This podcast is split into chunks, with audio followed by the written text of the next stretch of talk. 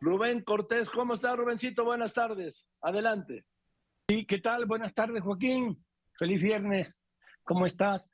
Pues está, Joaquín, el asunto de Nicaragua.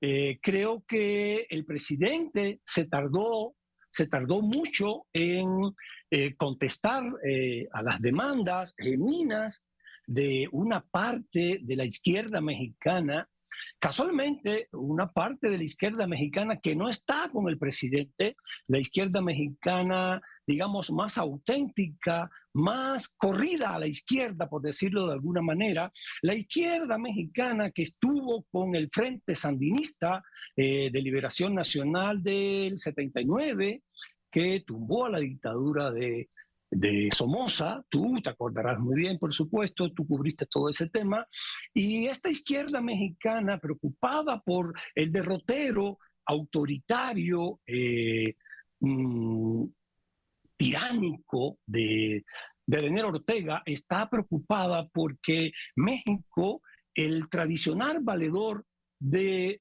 de, de los acuerdos de paz en Nicaragua, en Centroamérica, se tardó mucho el presidente en contestar.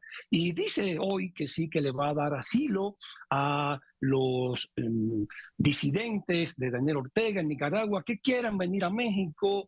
Eh, ya están en España, por favor, ya están en Estados Unidos, ya no van a venir para México, ya no les hace falta porque México no respondió a tiempo. El presidente fue muy cauto, de hecho, sorprende muchísimo que el tirano, el sátrapa nicaragüense, ni siquiera se prestó a responderle una carta que el presidente le envió eh, diciéndole que estaba dispuesto a recibir a estos presos, pero no, el, tirano no se dignó a responderle a su aliado político tradicional. Creo que eh, no queda bien el presidente. El presidente volvió a leer hoy este poemínimo eh, muy clásico de Ernesto Cardenal, el poeta nicaragüense que murió hace dos años. Este poemínimo de memoria no, no, no me lo sé, pero dice más o menos que ayer eh, cuando me metieron preso, escribí un poema en el que decía que te amo, más o menos así, tú lo tendrás más ahí a, la, mano.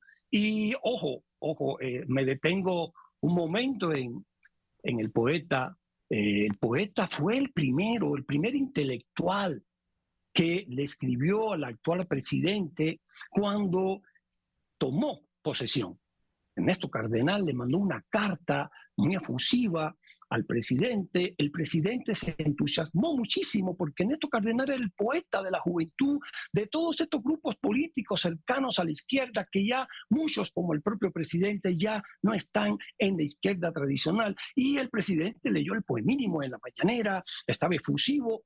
Caray, pero eh, dos años después, en el 20, eh, murió el poeta cardenal y Ortega mandó a sus huestes a interrumpir el funeral, por favor, a gritar, casi se llaman el ataúd.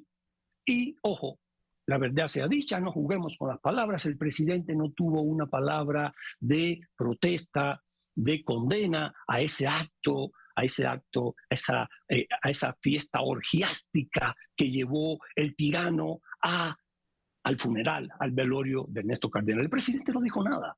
Entonces, creo que el presidente eh, debería de tener una posición más activa en esto. No es Daniel Ortega, será su amigo y será su aliado y todo, pero no es una persona digna de siquiera de respeto. El presidente dice que puede mediar. ¿Qué va a mediar el presidente? Es un tirano. Lo que tiene que mediar es en exigir elecciones libres en Centroamérica, en, en Nicaragua, por favor, donde el presidente, el gobernante, este Ortega, por favor, se acaba de reelegir. Metió presos, Joaquín, a todos los candidatos de oposición, los metió presos y él ganó solo. El presidente mandó una representación. ¿eh? Creo que Nicaragua es un tema, es una herida abierta. Como diría Silvio Rodríguez, el cantante preferido del presidente, Nicaragua es un clavo caliente. Joaquín, y ahí está en las manos del presidente. Era eso lo que quería comentar en esta tarde, bonita, bonita tarde de jueves, de viernes que tenemos aquí en la Ciudad de México. Abrazo, Joaquín, con cariño y gratitud. Abrazo. Gracias, Rubén. Un abrazo, Rubén Cortés, como todos los viernes.